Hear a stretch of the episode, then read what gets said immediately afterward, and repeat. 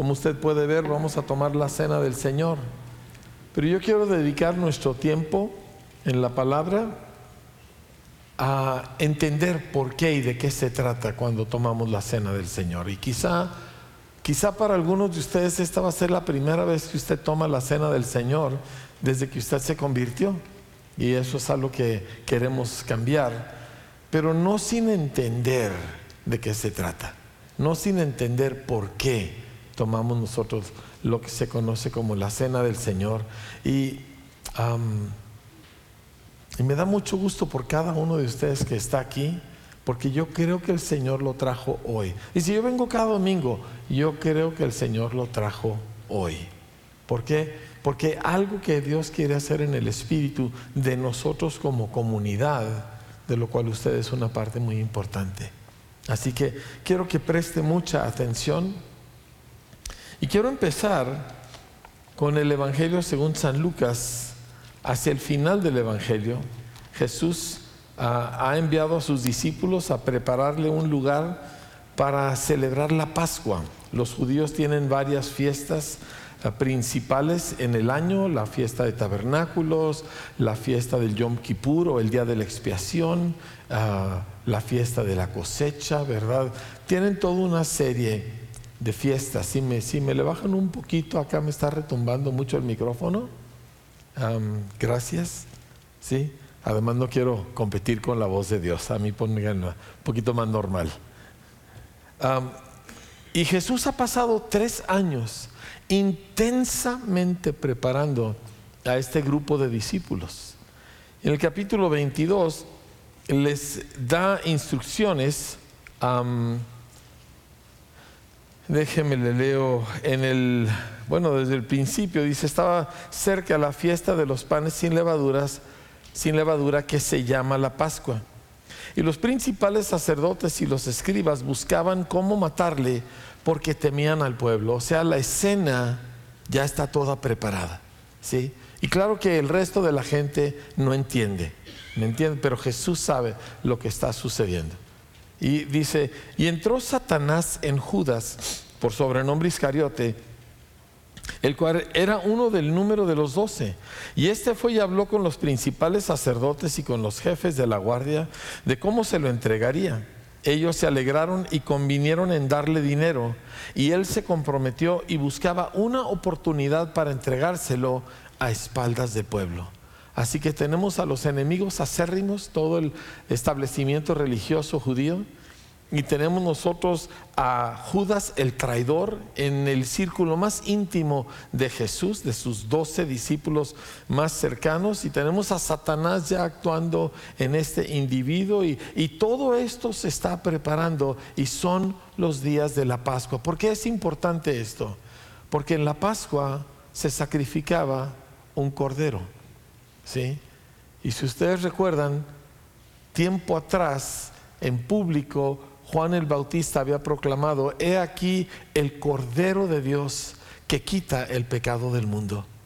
Y los judíos que lo oyeron entendieron lo que estaba diciendo, aunque no llegaron a conectar bien que estaba hablando de que Jesús se iba a ofrecer como sacrificio, pero entendían perfectamente bien porque esta era una fiesta que ellos celebraban regularmente, era central a su identidad como judíos, más que ninguna otra, esta fiesta los definía como el pueblo de Dios. Llegó el día de los panes sin levadura, en el cual era necesario sacrificar el cordero de la Pascua. Voy a tomar un momentito para explicar.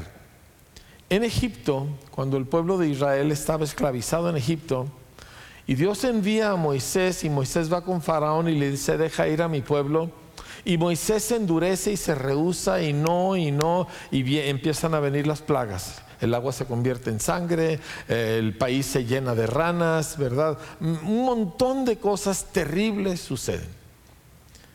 Y el faraón endurecido y endurecido, y Dios le dice a Moisés, ahora va a venir la última plaga.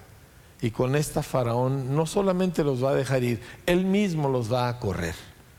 Y entonces le dice, prepárense ustedes, reúne a las familias, cada familia en su casa, si la familia es muy pequeña, reúnanse dos familias en una sola casa y tengan un corderito. Sí, yo no sé acerca de usted, pero los corderitos son muy tiernos, ¿verdad? Es un, es un animalito, ah, no como un gato, ¿me entiende? Un gato uno lo ve y pues no le inspira gran cosa de cariño, pero un corderito, pues es un animal muy bonito y, y lo tenían que tener en casa varios días. Y yo quiero suponer que era para que se encariñaran con el animal. Dijo, y en el día tal, ustedes van a sacrificar este animal y van a derramar toda su sangre y con ella van a pintar el marco de la puerta, el dintel de la puerta. Dice, porque yo voy a enviar mi ángel, el ángel destructor, y él va a venir sobre Egipto para matar al primer nacido de cada hogar, sea egipcio, sea animal, sea judío, sea lo que sea, a menos que vea la sangre. Si ve la sangre sobre el dintel, la sangre del cordero de la Pascua, entonces aquel ángel destructor pasará por encima y no tocará. De ahí la palabra Pascua, de pasar. ¿Sí? Y ese día los judíos, el pueblo de Israel obedeció, llevaron a cabo el sacrificio de la Pascua y el ángel de la muerte, el ángel destructor vino y en todo Egipto murió el primogénito, desde la casa del faraón hasta la casa del siervo más humilde. En todos los hogares egipcios hubo gran lamento y dolor por las muertes que hubo. Pero en el pueblo de Israel no hubo muerte. ¿Por qué? Porque la sangre del cordero estaba sobre sus casas. Y la destrucción no llegó a ellos aquí, en esa ocasión, en ese día, nace el pueblo de Israel. Ahora, nosotros sabemos Abraham, Isaac, Jacob, los antepasados y cómo se forma, ¿verdad?, este ah, grupo de gente y cómo ellos se van a Egipto cuando son solamente un grupo de 70 ah, personas, ¿verdad?, más sus familias y se van a Egipto y se establecen en Egipto, pero hasta ese momento todavía no son una nación. Todavía no hay una identidad real como Dios la quería, pero cuando el ángel destructor pasa por encima de sus casas y las familias de los egipcios sufren la muerte de sus primogénitos, en ese momento la nación de Israel se convierte en una nación, en un pueblo. Y todo judío hasta el día de hoy en el tiempo de las fechas por ahí de abril, mayo, dependiendo de cómo cae el año, celebran la Pascua, pero los judíos no la celebran conmemorando el pasado, la celebran como si ellos mismos estuvieran ahí. Cada judío que celebra la Pascua es como si él hubiera salido de Egipto, es como si él hubiera pasado por el Mar Rojo y se establece su identidad como judíos.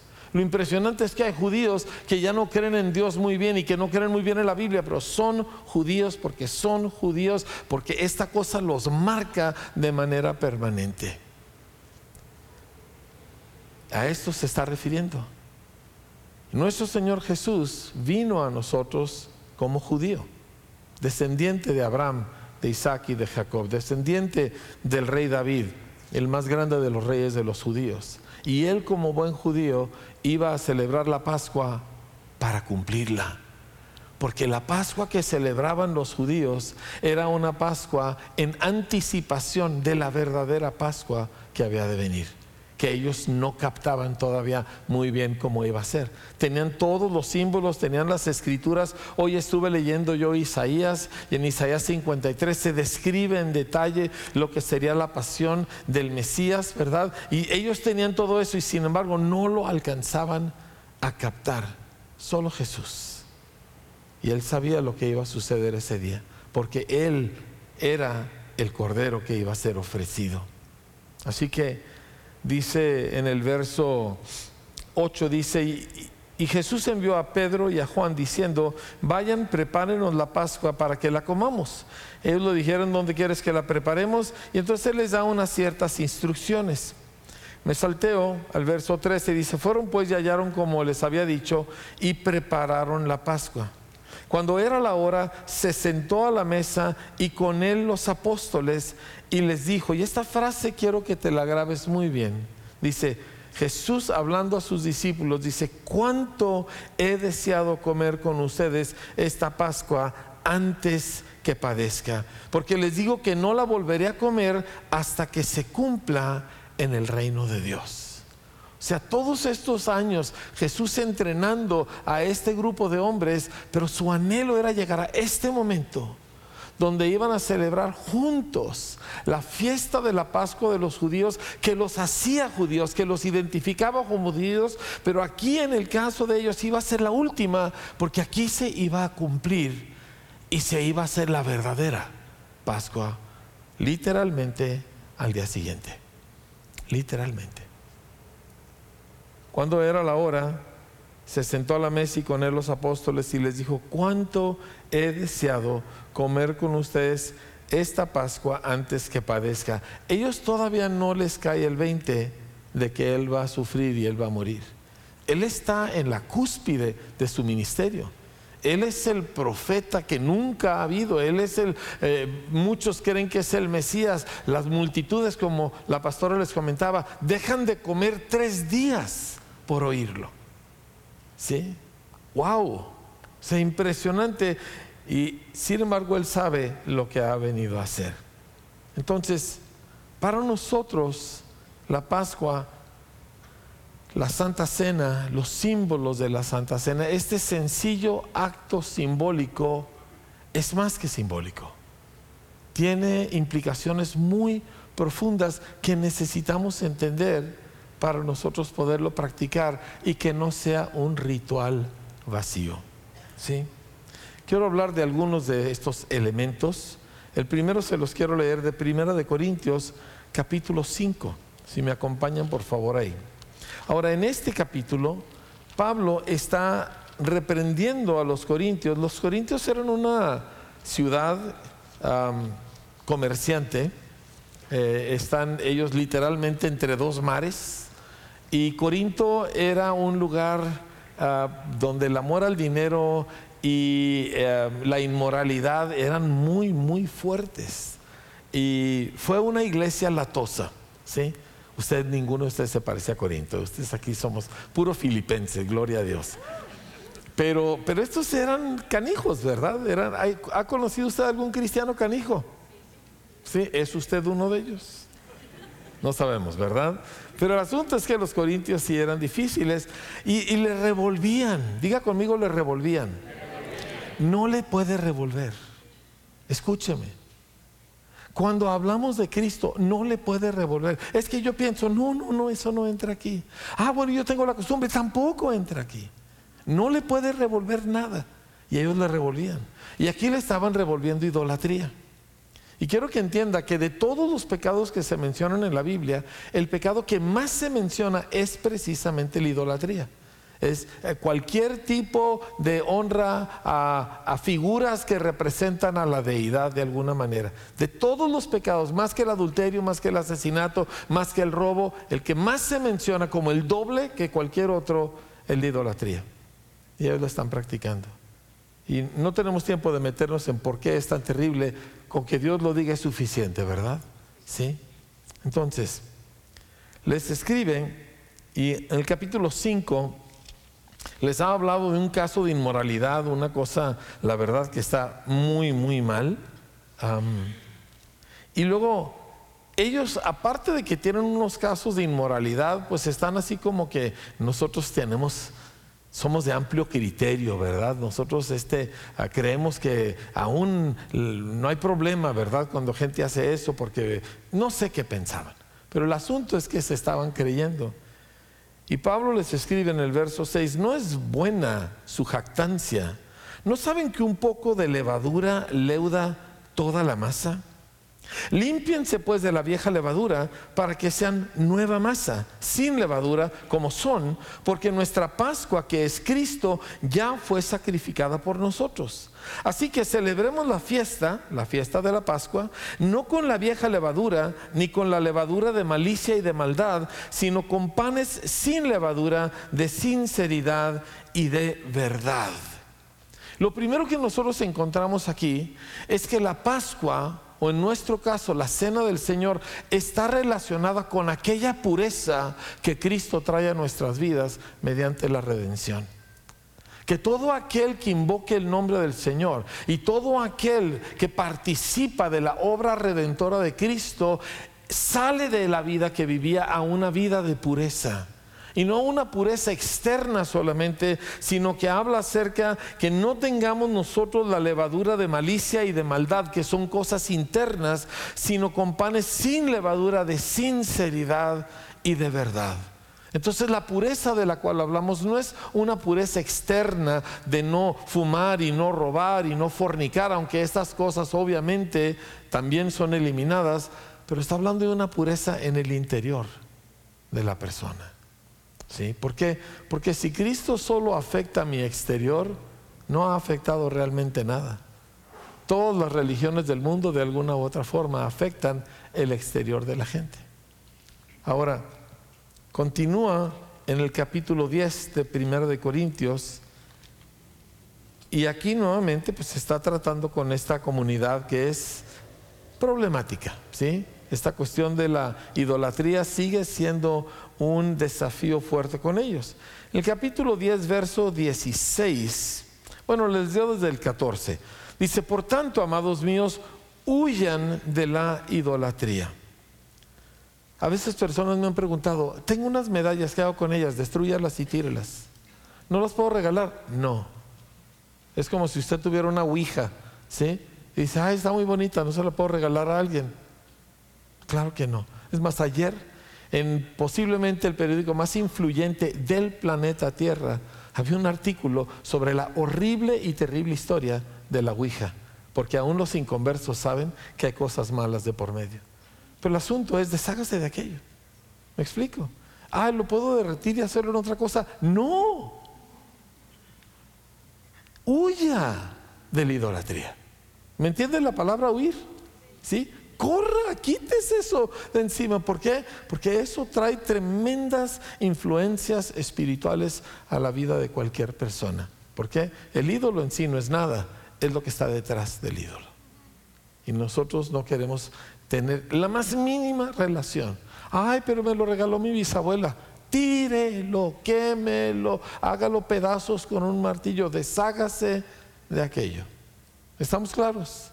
No sé si hay alguien que tenga dudas acerca de qué debe hacer con sus imágenes, sus medallas y cualquier otra de esas cosas de símbolos este, religiosos. Deshágase de ellos. Dice, la copa de bendición que bendecimos no es la comunión de la sangre de Cristo. El pan que partimos no es la comunión del cuerpo de Cristo. Siendo uno solo el pan y nosotros con ser muchos somos un cuerpo pues todos participamos de aquel mismo pan. Y se miren a Israel según la carne. Los que comen de los sacrificios no son partícipes del altar. ¿Qué digo pues? ¿Que el ídolo es algo que sea algo a lo que se sacrifica a los ídolos? Antes digo que lo que los gentiles sacrifican, a los demonios los sacrifican y no a Dios. Y no quiero que ustedes se hagan partícipes con los demonios. Verso 21 dice, no pueden ustedes beber la copa del Señor y la copa de los demonios. No pueden participar de la mesa del Señor y de la mesa de los demonios. ¿O provocaremos a celos al Señor? ¿Somos más fuertes que Él? Entonces el primer elemento que encontramos en la cena del Señor es pureza, es separación. Ya no soy del mundo, ya no soy de la cultura del mundo, ya no practico, ya no veo, ya no digo las cosas que antes practicaba y veía y decía, porque yo soy un pueblo aparte. El día que creí en Cristo, el día que yo participé de la Pascua, al igual que los israelitas, fui separado y hecho una nación aparte. Nación escogida, sí como dice, linaje escogido, nación santa, pueblo adquirido por Dios. ¿Para qué? Para que anunciemos las virtudes de aquel que nos llamó por su gloria y excelencia. Somos algo aparte. Cuando nosotros tomamos la cena del Señor, esta es una parte esencial de lo que estamos diciendo. Yo soy parte de lo que Cristo hizo y eso a mí me separa de todo lo que yo antes fui. Yo no soy parte, yo vivo en este mundo, pero yo no soy parte de este mundo.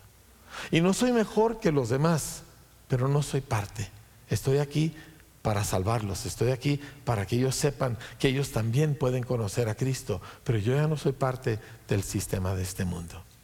¿Me entiende? ¿Sí? Es usted un embajador del cielo a la tierra y en la Pascua nosotros refrendamos y volvemos a refrendar nuestra identidad delante del Señor. Ahora, un poco más hablando de la cena del Señor. Pablo aquí menciona y dice, la copa de bendición que bendecimos no es la comunión de la sangre de Cristo. Dice, y el pan que partimos no es la comunión del cuerpo de Cristo. Entonces aquí, de aquí viene la palabra comunión, porque es una conexión, es, es, el participar de una misma cosa. De hecho, tradicionalmente en grupos pequeños, cuando se hace la fiesta de la Pascua, es un solo pan y luego le empiezan a arrancar pedazos y todos participamos de un solo pan. ¿Sí? Entonces, esto nos conecta con el Señor, nos da una identidad con el Señor, pero tiene también mucho que ver con la gente que nos rodea. Y aquí tenemos que hablar llanamente y, entender que esto tiene implicaciones muy reales, muy fuertes para cómo nosotros vivimos la vida. ¿Sí? Porque en el mundo individualista en que nosotros vivimos, hay un engaño que mucho creyente todavía permite en su vida. Y es la idea de que yo estoy con Dios, pero yo sigo teniendo mi círculo de gente. No, amado, su círculo es este. Este es nuestro círculo. Eso no significa que no conozco otra gente, eso no significa que no tengo contacto o que no hago negocios. Sí, todo eso sucede, pero este es mi círculo. ¿Me explico?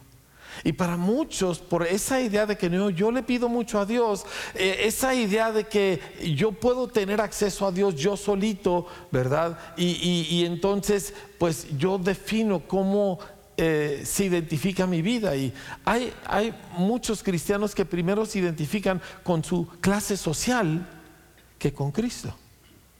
Hay otros que se identifican primero con su familia en la carne que con Cristo u otros con su profesión que con Cristo.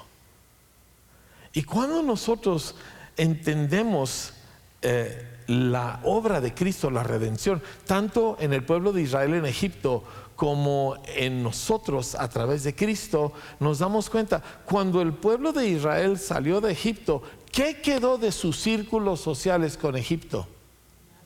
Nada salieron de en medio de ellos. Cuando salieron de Babilonia, ¿qué quedó de sus círculos sociales con Babilonia? Nada. Y cuando tú y yo salimos de este mundo, ¿qué quedó de nuestros círculos sociales? Nada. Dice, ¿ya no debo tener contacto con nadie? No, no dije eso.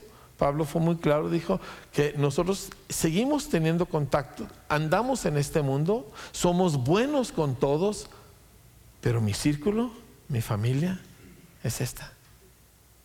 Mi identidad, aquí está.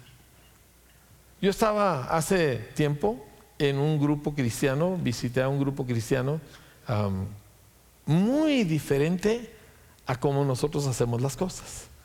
Diferente música, diferentes tipos de auditorios, diferente forma de vestir, ¿verdad? Muchas cosas. Y yo estaba ahí y pues estaba batallando un poquito, ¿me entiende? Eh, con dos, tres detalles, porque, bueno, estaba pensando, ay, ¿por qué dice eso? No, eso no lo haga así, ¿verdad? Mil cosas en la cabeza de uno.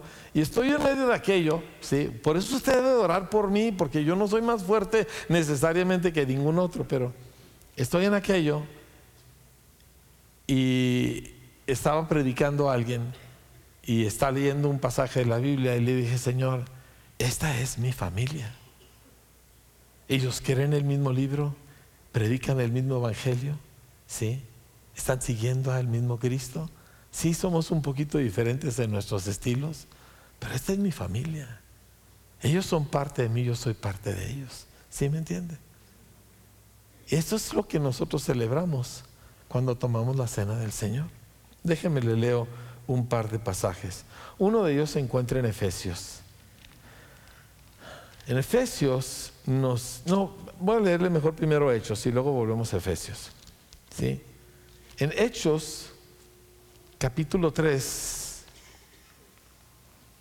bueno, hacia el al mero final del capítulo 2, Capítulo 2 es un capítulo increíble. Pedro se para bajo la unción del Espíritu Santo, predica verdad. La multitud está absorta en sus palabras eh, que vienen de parte del Espíritu Santo. Y en el versículo 36 Pedro llega al cierre de su mensaje y dice, sepa pues ciertísimamente toda la casa de Israel que a este Jesús a quien ustedes crucificaron, Dios le ha hecho Señor y Cristo. Y al oír esto se compungieron de corazón otras traducciones dicen, una espada atravesó su corazón. Y dijeron a Pedro y a los otros apóstoles, varones hermanos, ¿qué haremos? Y Pedro les dijo, arrepiéntanse y bautícese cada uno de ustedes en el nombre de Jesucristo para perdón de los pecados. Permítanme aclarar algo. Bautizarse para los judíos del primer siglo era un acto público con consecuencias inmensas. El primero que lo practicó en nuestro conocimiento fue Juan el Bautista y era cuando gente venía a públicamente arrepentirse y volverse al Señor y se bautizaban en público. Bautizarse en el nombre de Jesús significaba que ahora yo estoy adentro de, yo ya no soy aquello o lo otro, yo ahora soy de Cristo. O sea, era una acción que definía totalmente su identidad. Así que arrepiéntanse y bautícese cada uno de ustedes en el nombre de Jesucristo para perdón de los pecados y recibirán el don del Espíritu Santo. Y luego les da las promesas, porque para ustedes es la promesa y para sus hijos y para todos los que están lejos, para cuantos el Señor nuestro Dios llamare. Y con otras muchas palabras testificaba y les exhortaba diciendo, sálvense de esta perversa generación. Así que los que recibieron su palabra fueron bautizados y se añadieron aquel día como tres mil personas. Le, quiero testificar, yo he estado en el lugar donde está el estanque donde se bautizaron, estaba en reconstrucción y es un estanque que más o menos va de, de una del ancho de es no es un poco más ancho que esta pantalla desde la pared hasta la pared. Se pueden bautizar tres mil personas en ese lugar. Está en la parte baja de la ciudad de Jerusalén, eh, dentro de lo que era la ciudad antigua. Y continúa, dice, y se añadieron, diga conmigo, se añadieron. Dígalo bien fuerte, se añadieron. Esa es la palabra clave aquí, se añadieron. Dice, se añadieron aquel día como tres mil personas. O sea, llegaron a formar parte de. No era un asunto, ay, bueno, yo le pedí al Señor y yo ahora le pido a Dios y Dios conmigo. No, se añadieron, dice. Y luego dice, y perseveraban o se dedicaban a sí mismos a la enseñanza de los apóstoles, a la comunión unos con otros, al partimiento del pan, que eso es lo que vamos a hacer hoy, y a las oraciones. Y nació la iglesia. Igual que en la Pascua en Egipto nació Israel, aquí en ese momento nace la iglesia. Y de repente ellos ya no eran yo soy de tal y cual lugar y yo soy de aquí, ellos eran de Cristo. Y todos ellos en conjunto, la iglesia del Dios viviente. Ahora de esa iglesia Efesios nos dice que Dios sometió todas las cosas bajo los pies de Jesús y lo dio por cabeza sobre todas las cosas a la iglesia, escuche bien, la cual es su cuerpo, la plenitud de aquel que todo lo llena en todo. ¿Quieres saber dónde está la plenitud de las promesas, del poder, de la riqueza, de la gracia de Cristo? En la iglesia. Pero la iglesia no es una institución, amados. La iglesia es este conjunto de gente que todos están completamente identificados con Jesús y por lo tanto los unos con los otros. Y eso es la iglesia. Y ahí es donde reside el poder y la gloria y la sabiduría y la gracia de Cristo. Y lo hemos visto, lo hemos vivido en muchas maneras a lo largo del tiempo. Pero eh, mire, yo recuerdo hace muchos años 1997, me invitan a mí a ser el, traductor de Benijín en una campaña que iba a ser en, el Palacio de los Deportes en la Ciudad de México. Y bueno, ahí vamos. Y aquel lugar estaba, se estaba llenando desde muy temprano en la mañana. Y estaban orando por enfermos, había mucha gente ahí eh, que trabajaba con él orando y, gente de repente se soltaba cantando aquí y allá, pero poco a poco se fue llenando, se fue llenando y había todo un cuerpo de obreros que nosotros habíamos entrenado el día anterior, que estaban ayudándole a toda la gente a entrar, por así decirlo, en el mismo canal. Y llega un momento donde empieza la alabanza y me llamó la atención porque cantaban puras canciones muy sencillas, la mayoría de ellas viejitas, ¿sí? Pero el, el secreto es que todo mundo se sabía esas canciones. Y aquel lugar, con 15, 16 mil gentes, se levanta como una sola voz aquello. ¿verdad? Se llena el ambiente de la adoración de todo el pueblo. Y yo me fijé, porque yo fui, yo era mucho más joven y yo fui para aprender y observar. Y yo me fijé que el pastor Jim estaba pendiente y pendiente y pendiente. Y cuando vio que toda la iglesia estaba en un mismo espíritu, ¡fum! Empezaron a suceder milagros por todas partes de aquel auditorio. ¿Por qué? Porque la riqueza de Cristo habita en su cuerpo en la iglesia, no en un predicador. Él simplemente era vivo, era listo, sabía cuándo el Espíritu Santo se iba a mover, pero donde estaba el Espíritu de Dios era en la conexión entre todos nosotros. Es que yo le pido mucho a Dios, pues sí, pero no te vi muy bien. ¿Por qué? Porque es en la conexión con la iglesia es en la en donde tú y la iglesia somos uno donde aquello sucede. Y sí, Dios te ama individualmente, pero él vino para entregar su vida por su iglesia. Dices por mí, como parte de la iglesia, sí. Como individuo independiente, pues la Biblia no da mucho respaldo. ¿Me explico? ¿Por qué? Dice que nosotros a los maridos les dice, amen a sus esposas como Cristo amó a la iglesia y se entregó a sí mismo por ella. Y bueno, podemos seguir, les puedo dar aquí tres horas de pasajes del Nuevo Testamento sobre esta cosa, esta maravilla que es la novia del Cordero, la esposa del Cordero, que es el conjunto de nosotros. Eso es lo que celebramos cuando tomamos la cena del Señor.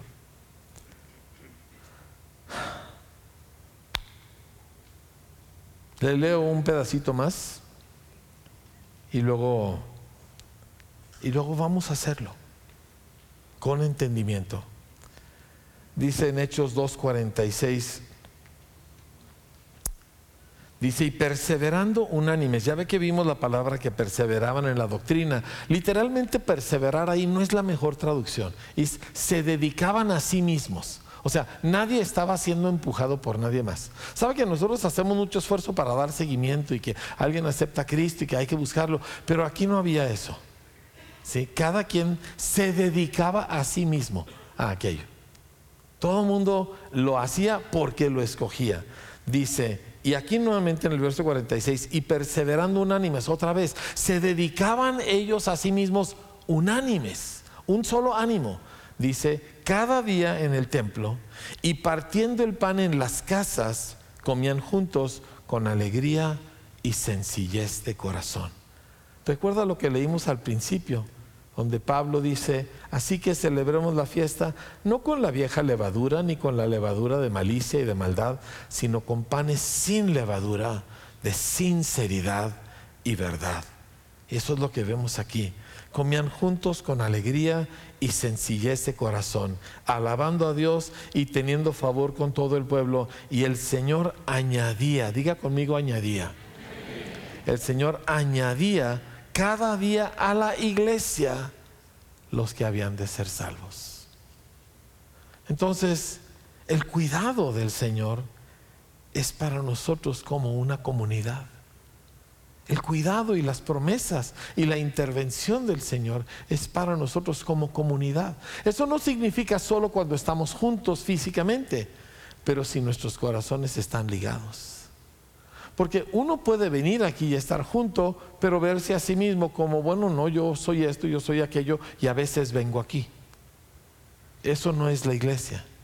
Ah, puede haber otro, ¿verdad? Que resulta que en su turno en la maquila le dieron cuatro domingos seguidos que tiene que trabajar y no puede él dejar aquello por diversas causas, pero su corazón está totalmente ligado a los hermanos. Y mal termina su turno, está, a ver, dígame de qué, de qué se trató y dónde está el link para ver la predicación y, oye, vente a mi casa y platícame bien. Y hay una conexión de corazón entre los hermanos. Eso es iglesia. Ahí habita Dios. Porque Jesús habita en la interacción de amor entre los unos y los otros. Por eso Jesús dijo, si ustedes tienen amor los unos para con los otros, el mundo va a saber. Si ustedes se conectan los unos con los otros, el mundo va a saber que yo soy real. ¿Por qué lo va a saber? Porque va a ver las evidencias de ello. Así que hoy vamos a celebrar la cena del Señor. Y vamos a tomar tiempo para nosotros, uno, presentarnos ante Dios sin levadura, sin conflictos, sin engaños.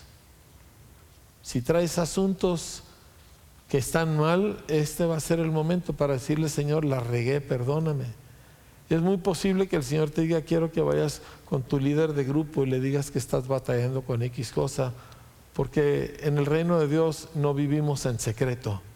Puede ser que eso sea parte, ¿sí? Y va a ser un momento para decirle, aquí está mi vida, para vivir en pureza, en sinceridad, en, en completa verdad, sin engaño, sin apariencias. ¿Me comprende? Ahí empezamos.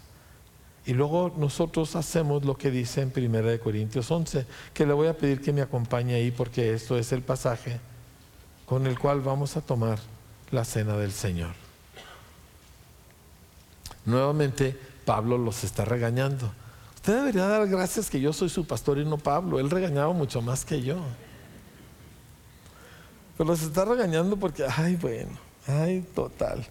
Resulta que unos llegan y acaparan la comida porque no era nada más un pedacito de pan, ellos hacían todo un comilitón y toda una fiesta y unos llegaban temprano y otros trajeron vino de adeveras y se les había subido, ¿verdad? Era un caos aquello.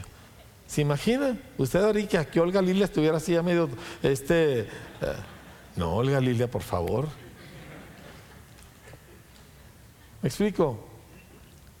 Y sin embargo, Pablo no los excluye de lo que el Señor quiere hacer con ellos. Versículo 23. Dice, porque yo recibí del Señor lo que también les he enseñado, que el Señor Jesús la noche que fue entregado tomó pan y habiendo dado gracias lo partió y dijo, tomen, coman, esto es mi cuerpo que por ustedes es partido o sea, cuando nosotros tomamos el pan, hay un hombre sentado en el trono de Dios que tiene sus manos con hoyos, sus pies, su cabeza cicatrizada por lo que sufrió en la cruz para rescatarme a mí. Y yo recuerdo eso cuando yo me como ese pedacito de pan, cuando yo tomo ese poquito de jugo de uva. Sí. Yo estoy haciendo que mi cuerpo participe de algo que sucedió en mi espíritu. Y esta es la razón que yo ya no quiero pecar. No es que no tenga la capacidad de pecar, sí la tengo, pero yo no quiero pecar. Y no estoy buscando excusas para pecar. Y no sé, ay, es que todos somos humanos, ¿verdad? Y nadie somos perfectos. ¿Cómo me cae mal cuando gente dice, es que no soy perfecto? De veras. No me diga eso. Todos sabemos esto. Lo que quiero saber es si tú en tu mente tienes eso justificado. Si eso en tu mente tú, tú le das una, bueno, pero es que no lo puedo evitar. O si en tu corazón tú estás diciendo, ¿qué hice, Señor? Perdóname, Jesús. Hay una diferencia enorme. Yo no quiero licencia para pecar. Yo quiero el poder de Dios para dejar de pecar, para vencer el pecado. Jesús vino para quitarme el pecado. ¿Cómo voy yo a estar buscando razones y excusas y licencia para seguir teniéndolo si Él vino a quitármelo? ¿Me entiende? Así que